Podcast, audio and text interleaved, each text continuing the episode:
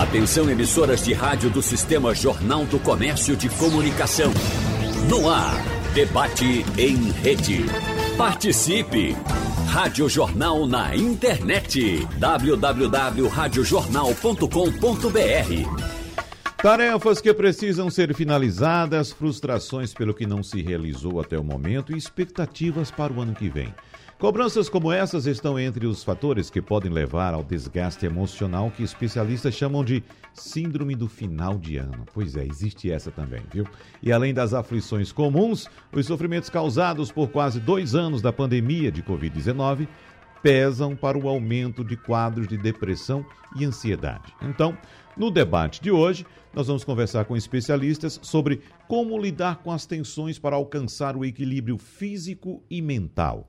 Será que a ordem é essa? Ou então seria mental e físico? Bom, nessa época do ano a gente sabe que essas questões vêm à tona e é preciso, evidentemente, muito equilíbrio e, claro, orientação profissional para que a gente possa encontrar esse ponto de equilíbrio, de convergência entre tudo que nos aflige. Por isso, nós convidamos aqui as psicólogas, inicialmente a psicóloga Cristiane Miller, que é seguidora da abordagem da fenomenologia existencial, né? Vamos lá, fenomenologia existencial, o que é isso? doutora Cristiane vai explicar para a gente. Bom dia, seja bem-vinda. Muito obrigado por aceitar o nosso convite, doutora Cristiane. Isso, bom dia, Wagner. Bom dia a todos os que estão, estão nos acompanhando aqui pela Rádio Jornal. Fenomenologia existencial. O nome, né, é, é assim, composto, é difícil até de falar, Fenomenologia, ela é uma base filosófica, é um método que nós da psicologia nós usamos como abordagem no nosso dia a dia, muitos de nós, né? É a minha abordagem. E essa base filosófica, ela leva é, nós psicólogos a acompanharmos o paciente, o cliente, no caso, é, no sentido de ver a experiência em si vivida mostra a fenomenologia que somos seres únicos, Wagner. Então, por sermos únicos, cada um tem sua própria experiência e a essa experiência que a gente deve se ater. Uhum. Não entrar em comparações uns com os outros. E isso é bem pertinente no nosso programa aqui hoje, né? As comparações. Maravilha. Nós agradecemos também a presença da psicóloga e consultora no segmento cemiterial e funerário, especialista em psicologia hospitalar e psicóloga de luto no cemitério Morada da Paz, Simone Lira. Doutora Simone, seja bem-vinda. Bom dia para a senhora. Muito obrigado por aceitar nosso convite. Bom dia, é um prazer estar aqui com vocês, né? Grandes amigas e com os ouvintes, com você também, Wagner. Muito obrigado. E completando o nosso time, a psicoterapeuta holística, professora de espiritualidade, instrutora Master em Science de Firlin. É isso? Acertei a pronúncia? Teta Healing. teta, oh, fui para o inglês aqui, é Teta Healing. Teta é, Healing mesmo, né? Healing. É, tá bom. Então vamos lá.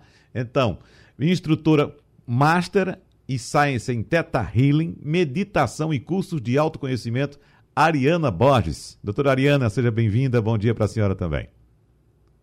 Obrigada, Wagner. Obrigada pelo convite. Uma honra estar aqui com vocês. Muito obrigado. E vamos começando uh, com a senhora, doutora Ariana, porque nós, evidentemente, estamos num ano bastante difícil mais difícil para uns, menos difícil para outro, mais para outros, mas lembrando do ano de 2020, que também foi um ano bastante complicado.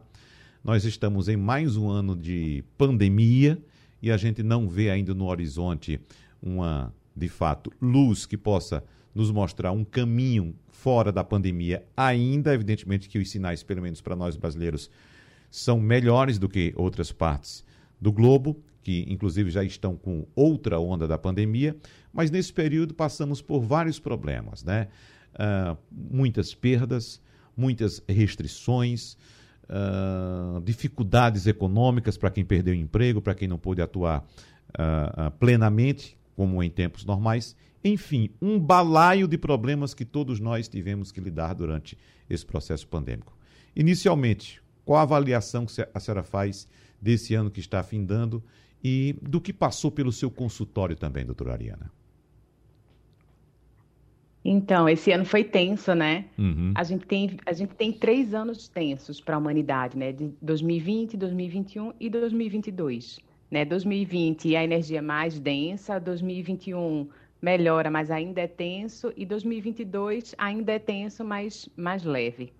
É, aqui pelo consultório, assim, o consultório ficou muito cheio. Teve semana de atender 50 pessoas diferentes e, e de não ter mais horário, assim, para atender. Porque as pessoas estão vivendo o caos, né? O caos interno. Todos os problemas, acho que eles somatizam, né? As pessoas já têm suas próprias histórias, né? Por isso que elas vão a um psicólogo, a um psicoterapeuta, porque elas querem resolver suas histórias. E aí a gente tem questões políticas, questões econômicas, uma questão sanitária, né, global. Acho que tudo isso mexeu muito e os quadros de depressão, síndrome do pânico, ansiedade, tudo isso aumentou muito e potencializou é, problemas que as pessoas já tinham.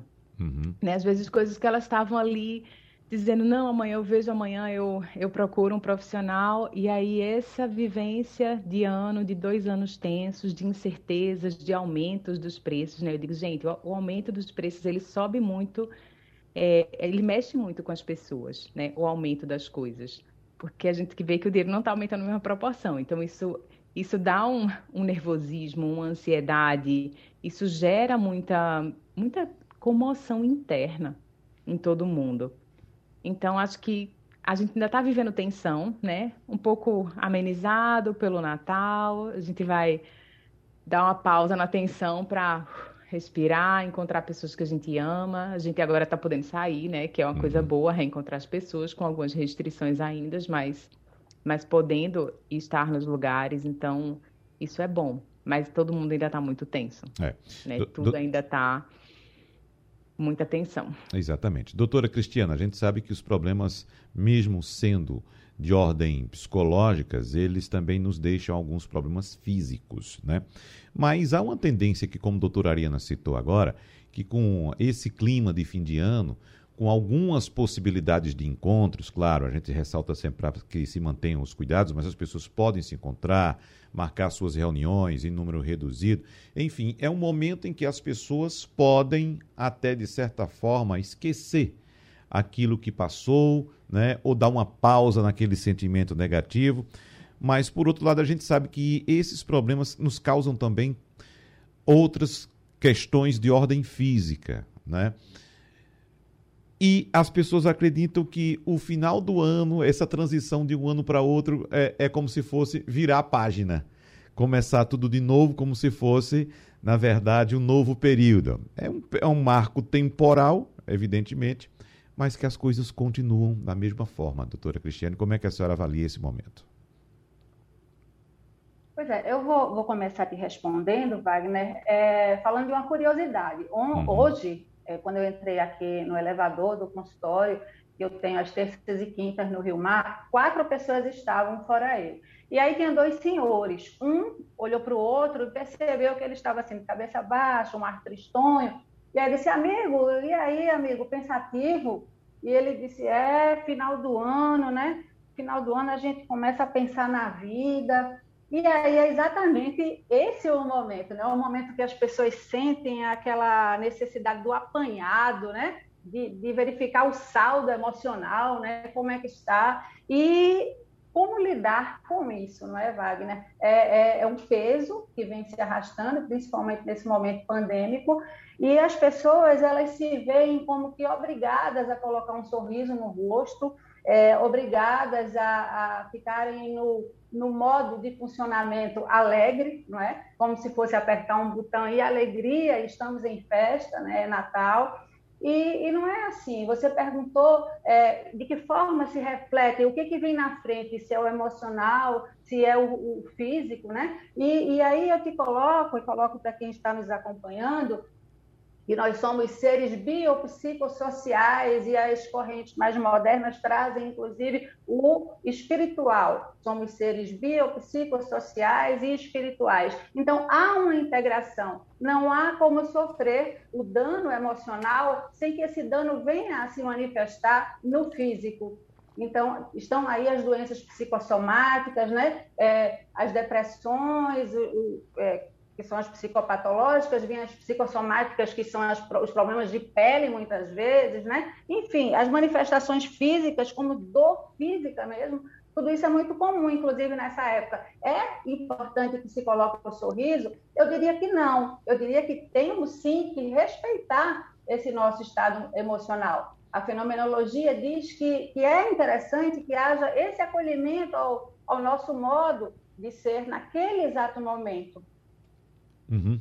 Agora, doutora Simone, fazendo também um balanço do ano, uh, a gente sabe que desde 2020 nós passamos por muitas perdas. E a senhora trabalha nessa área, né? atua no segmento de no segmento cemiterial e funerário e evidentemente acredito que a senhora tenha percebido um aumento de demanda de pessoas com dificuldades nessa área, né, com perdas. O ser humano ele não é preparado para enfrentar essas perdas. Apesar de ser um, um, um ser deste planeta que tem consciência que sua vida é finita, ele nunca se prepara para esse momento. E a situação que estamos vivendo é uma situação, evidentemente, excepcional, porque ninguém esperava por uma pandemia e ninguém esperava perder as pessoas tão precocemente como a gente perdeu. Né? Então, qual a avaliação que a senhora faz desse momento, doutora Simone? Pois é, como o Cris falou, né? É, é o momento no final do ano, no Natal, que a gente vem fazer esse saldo do que a gente viveu, do que a gente planeja, do, de como vai ser. Mas você traz uma coisa bem importante.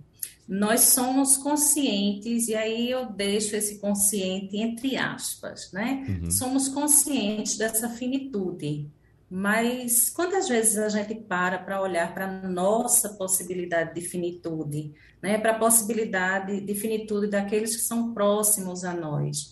A gente sempre vai adiando, né? A morte acontece na casa do vizinho, ela acontece com o outro.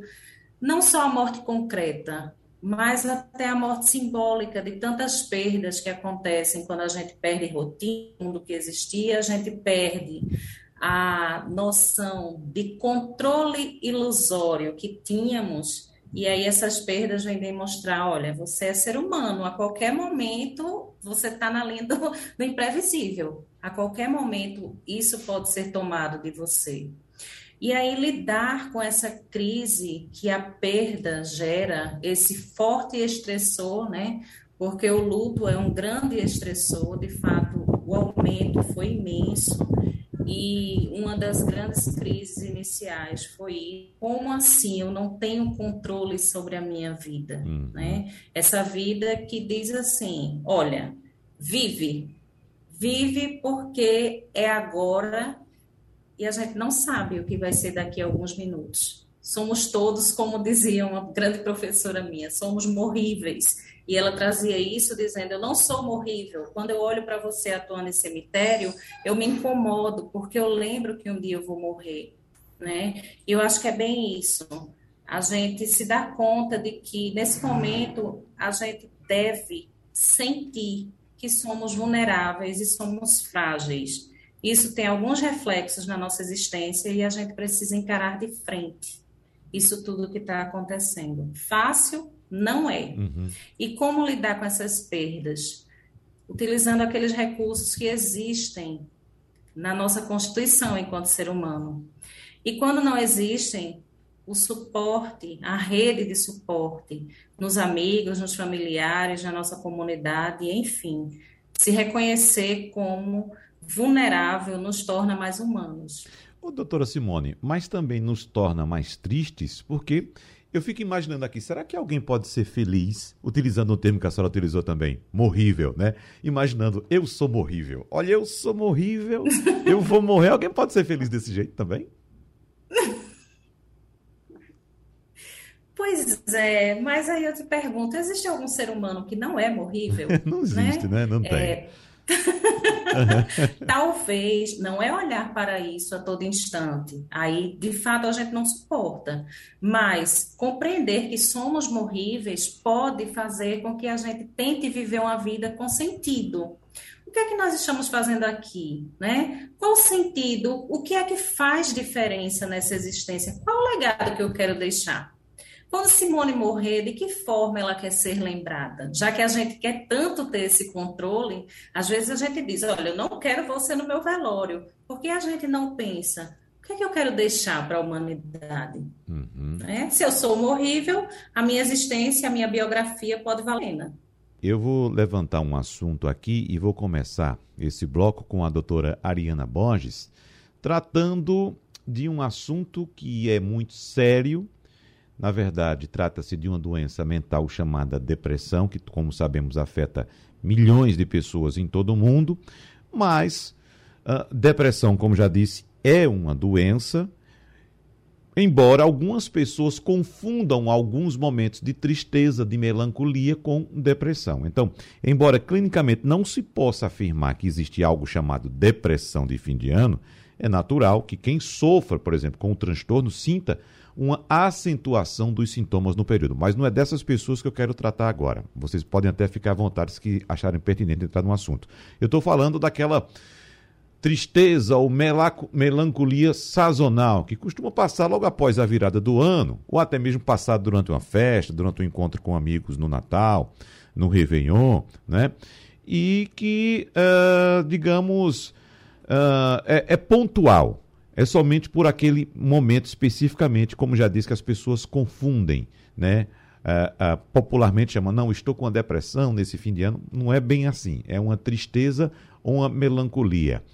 Mas como ter cuidado com esse momento, doutora Ariana, para que de fato esse momento não seja confundido com de fato algo mais sério, doutora Ariana? Então, a depressão é uma coisa bem séria, né? Uhum, Eu tenho isso. vários clientes aqui no, no meu consultório, ex-depressivos, alguns que estão em tratamento, outros que já se trataram e ficaram muito bem. É, aqui a gente trata a depressão de uma maneira mais holística. E aí, quando a pessoa chega com um quadro de depressão, eu sempre falo, eu digo, olha, você precisa de várias coisas, né? Você precisa fazer exercícios físicos, você precisa de um nutricionista, você precisa de uma psicoterapia, você precisa de um psiquiatra às vezes. Então, assim, a depressão é um conjunto de coisas para que ela tenha um sucesso para ficar bom, na minha experiência. Ela precisa de várias coisas. Tem as tendências genéticas que a pessoa tem, a gente tem vários testes genéticos muito bons no mercado hoje. Tem a nutrigenômica, que está chegando com muitas novidades boas que ajudam a pessoa a organizar a alimentação dela para que ela possa, para que tudo isso possa ajudá-la a sair do quadro depressivo. Então, tem, essa é a depressão de verdade, a depressão que a pessoa tem há muitos anos e que a pessoa está ali vivendo sem conseguir sair daquele lugar. Às vezes só com a ajuda de medicamentos, mas aí eu falo muito para as pessoas, tá, você toma medicamento, o medicamento está fazendo bem para você, que ótimo. Mas você precisa de uma psicoterapia. Você precisa olhar a origem disso, você precisa tratar a origem disso. Seja com a linha que você sentir que é verdade para você, eu falo. Digo, pode ser um psicoterapeuta holístico, pode ser um psicoterapeuta existencialista, pode ser junguiano. O que você sentir que faz para você sentido, você precisa desse acompanhamento também para que ele possa te ajudar né, a finalizar as coisas de uma maneira boa, né? A realmente tratar o que precisa, não só ficar se medicando, que também é bom. A gente tem uma coisa boa hoje, que a gente tem um avanço dos remédios, que é, é bem legal, uhum. mas que a pessoa trate tudo para que a pessoa possa, no futuro próximo, tomar menos medicamentos ou até não precisar mais tomar. E a gente tem aquela nostalgia, né? Aquela tristeza, assim, que vai se abatendo por algumas situações. Né? Então, esse ano, muitas pessoas muito mais tristes pela situação externa, algumas porque perderam muitas pessoas. E essa é uma tristeza que também pode ser muito bem tratada no consultório e também pode ser muito é, dissolvida e ajudada para a pessoa se conectar com uma nova direção. Essa é uma tristeza diferente. Às vezes pode chegar num quadro mais profundo da pessoa precisar de uma medicação, mas normalmente essa tristeza ela requer outras conexões. Ela requer uma conexão com a vida, uma ressignificação da vida, uma ressignificação do que foi vivenciado, né? E um reconhecimento da sobrecarga. Porque muitas pessoas, elas estão se sentindo assim, deprimidas ou chegando nos seus limites, e a pessoa diz assim: "Ah, mas tá tudo bem na minha casa, eu tô com emprego, tá tudo bem". Eu digo: "É, tá tudo bem, mas não tá tudo bem". Né? O externo, por mais que a gente tente ficar no nosso casulo, o que acontece externamente nos afeta. Nos afeta energeticamente, nos afeta quando a gente vê uma notícia, é, nos afeta porque você sente as outras pessoas tensas ali, né? E nós estamos todos conectados uns com os outros. Então, a gente precisa se cuidar. Tenho falado para muitas pessoas: cuida de você, cuida da sua alimentação, cuida de fazer um exercício, vai tomar um banho de mar, vai meditar, vai ler um livro que você goste, vai assistir um vídeo no YouTube de perdão, de oponopono, de meditação, vai fazer algo que te ajude, para que você não entre num estado de tristeza ou num estado depressivo. Né? A gente precisa de soltar muitas amarras nesse momento, né? para a gente continuar seguindo com saúde, bem, sem somatizar nada no nosso corpo. Então, são, são essas, para mim, assim, são essas diferenças, assim, tem aquela coisa mais patológica, mais... E tem aquilo que é decorrente de todo um contexto, da sobrecarga do contexto. Doutora Cristiane. Pois é, pegando aí no que a Ariana estava falando, nós temos que observar o seguinte, que é, existe sim a depressão maior, como ela é, nos trouxe, que é aquela falta de vontade para fazer atividades que antes eram extremamente prazerosas, né? É, a avolia, a anedonia, tudo isso, que é exatamente isso que eu falei, a falta de vontade, uma falta importante de fazer o que antes dava tanto prazer.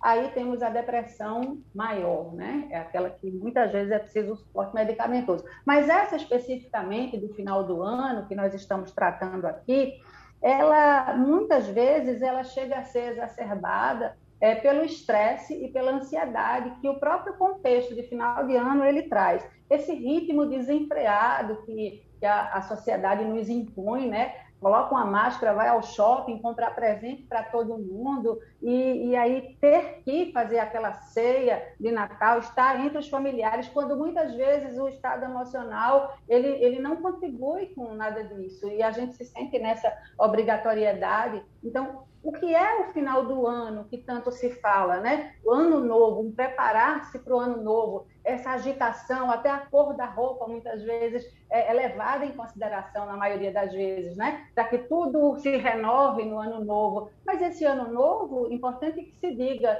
ele jamais será um novo ano ao virar do dia 31 para o dia 1 É preciso antes renovar-se, né? Então, se estivermos sendo os mesmos, como um ano novo diferente. Né? Então, uma coisa é atrelada à outra, não é mágico, né? não é apertar um dispositivo e novo ano, 2022 e, e nova vida. Não, não, nova vida não. Somos seres para a vida, sim, somos seres para a morte, sim, mas é aí o nosso eu, enquanto pessoas conscientes, em cada experiência, ele tem que ser levado em absoluta consideração. Então, se isso não está sendo é, possível né, de maneira sozinha, que se procure sim um consultório de psicoterapia, vá à psicóloga para receber esse acompanhamento ideal, é, respeitar o, a necessidade, por exemplo, de recessos, né? Final do ano é tempo de recesso, algumas, é, algumas profissões elas permitem o, o, recesso, né? E por que não? E por que não investir em si mesmo, né? Colocar-se na lista de presentes de final de ano, né? É, nessa lista de prioridades para 2022, é interessantíssimo que se coloque a saúde mental. Né? A saúde mental é, é, é primordial para se tocar a vida, não é? Senão é uma morte a cada instante.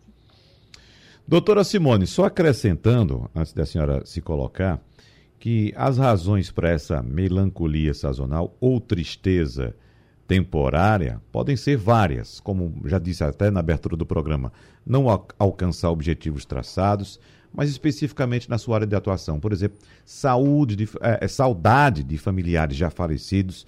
Uh, uh, a gente sabe que existe um número de pessoas hoje muito grande que vive sozinhas em apenas uma habitação e nesse momento de, uh, pensava em se encontrar com aquela pessoa nesse final de ano, fazer ali um encontro festivo no final do ano, mesmo com poucas pessoas, de repente olha para o lado e vê que aquela pessoa não está mais fisicamente ali.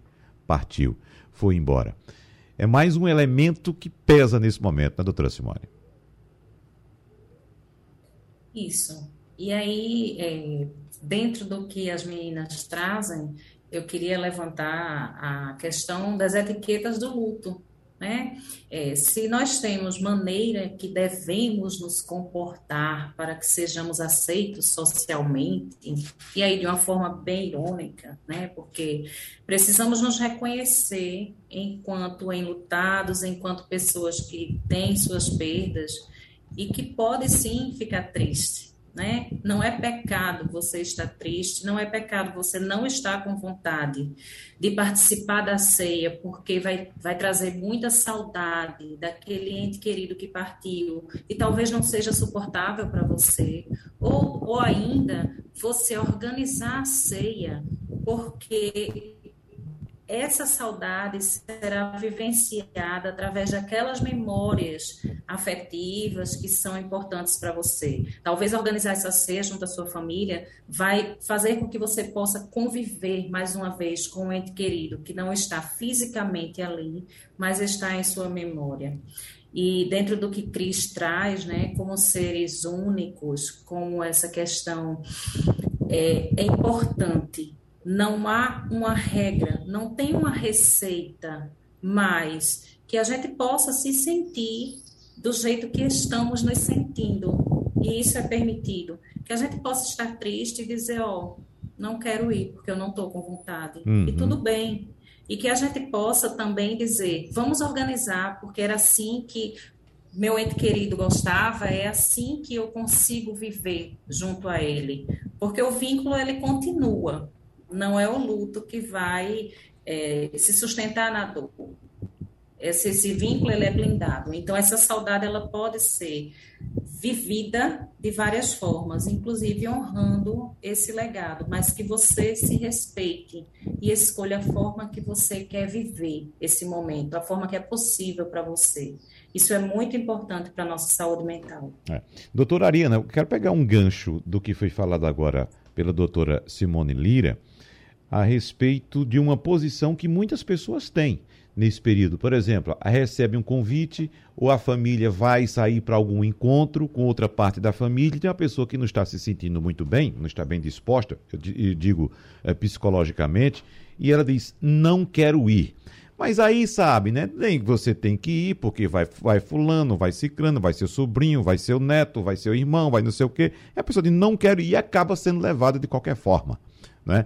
De que forma essa pessoa que não queria estar presente naquele ambiente, ela pode, de certa forma, uh, digamos assim, contaminar um ambiente com energia negativa, ou, por outro lado, ela pode simplesmente, ao chegar naquele ambiente, completamente mudar o seu foco e, de fato, perceber que o melhor a fazer naquele momento era ir para aquele encontro, que aquele encontro fez bem. Olha, que legal sua pergunta. Então, uhum. eu falo muito que as pessoas têm que sentir o que é verdade para elas.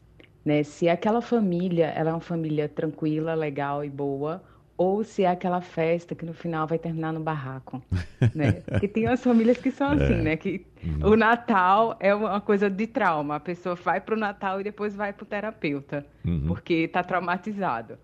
Então, assim, como que é a sua família? Ela é legal? Ela é tranquila?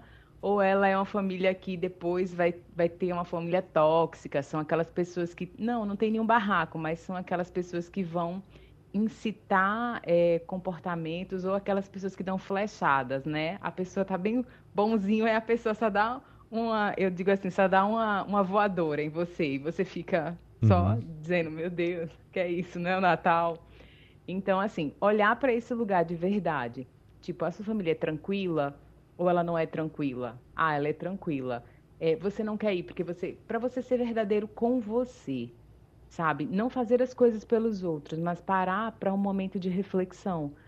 Ah, será que eu posso ir e talvez eu vou passar duas horas lá e depois eu vou embora, já que eu não estou tão bem? Ou eu vou passar uma hora lá, vou abraçar todo mundo, vou agradecer, vou rezar com eles, depois eu vou embora, já que eu não estou tão tranquilo ou até ser verdadeiro e dizer, olha, gente, que massa, que convite bom, mas eu é, vou ficar por aqui, né? Vai ser legal. Às vezes, uma pessoa contamina, né? O resto, assim. As, e aí fica todo mundo down. né? E às vezes não, às vezes aquela pessoa ela estava meio down, mas aquela família anima e tudo mais. Então, o ponto é, é você ser verdadeiro, né? Seja verdadeiro. Você está sentindo que você quer ir ou que você não quer ir? Você vai se sentir culpado se você não for? O que que tem por trás da sua motivação para ir? Uhum. É. E se você vai se sentir culpado, você pode ir passar um tempo e ir embora. É, são vários né? fatores, Sim, né? Obrigada. Né, doutora Cristiana? São vários fatores, né? Várias situações. A pessoa que simplesmente não quer ir porque não está bem, não quer encontrar, como disse a doutora Ariana, aquele parente chato, aquele cunhado chato que está ali, né? É, tem aquela pessoa que não quer ir, mas vai, porque sabe que não indo vai desagradar alguém da família e vai não por ele, vai, vai pelo outro, né? E tem aquele que só vai porque é levado por alguém, é praticamente forçado para ir, né? E acaba ou estragando a própria festa ou a festa dele, né, doutora Cristiane? Ou a festa dos outros, é, Wagner, o, isso, o, o, o respeito a, ao próprio estado emocional é, é mais que importante. Eu diria que é o que se pede para um, um período de final de ano. É, essa coisa de também, eu considero que as celebrações, para muitas pessoas, são é, extremamente importantes. Então, colocar, é, investir nos rituais, nesse caso, né? colocar, sim, como eu já vi algumas famílias, é, um objeto afetivo na, na ceia, e, e, ali o ente querido que se foi, ele estará, estará bem representado, é, trazendo as melhores lembranças. Isso é uma forma de, de acolher o estado emocional naquele momento. E também, se quiser entrar num, num estado de, de alegria, porque o seu emocional pede isso naquele momento, tudo bem, é, nada de preconceitos, pressupostos, não é? é? Vamos retirar esses a priori, né? Tirar essa culpa, né? Que muitos costumam apontar é, o, o, a pessoa em estado de alegria como insensível, como frio. É, aquela pessoa perdeu, digamos assim, o irmão há tão pouco tempo numa pandemia e já está participando tão alegremente de uma ceia de Natal mas de repente aquela pessoa está com tudo apaziguado aqui dentro, né? Aquela pessoa entrou num estado de homeostase, de equilíbrio, é, é, ela está em pleno luto, mas tem essa, esse, esse caráter de, de aceitação. Simone bem trata sobre essas questões, né? Então, o luto, ele tem todas as fases, como, como Simone bem é, é especialista nisso, mas é, não está descartado o momento de alegria, não. Então, por que ser apontado e isso te afetar? É importante que se aceite a, a, alegria no momento em que o estado emocional pede a alegria, o participar de, de, de uma festividade. Assim, não tem receita, não tem que ser daquele modo ou de outro, entendeu? É, é por aí. Eu quero começar esse bloco com a doutora Simone Lira, que, como já disse, trabalha numa área importantíssima, principalmente nesse ano de pandemia, onde muita gente perdeu muitos amigos, muitos parentes, muitas pessoas próximas e, evidentemente, tem um potencial maior de passar por problemas neste fim de ano. E a gente sabe, doutora Simone, que é sempre bom buscar ajuda, buscar a ajuda de uma pessoa conhecida, de uma pessoa amiga, até porque neste momento final de ano a gente sabe que os consultórios estão todos lotados, não se consegue uma vaga para um atendimento é, é, assim em cima da hora.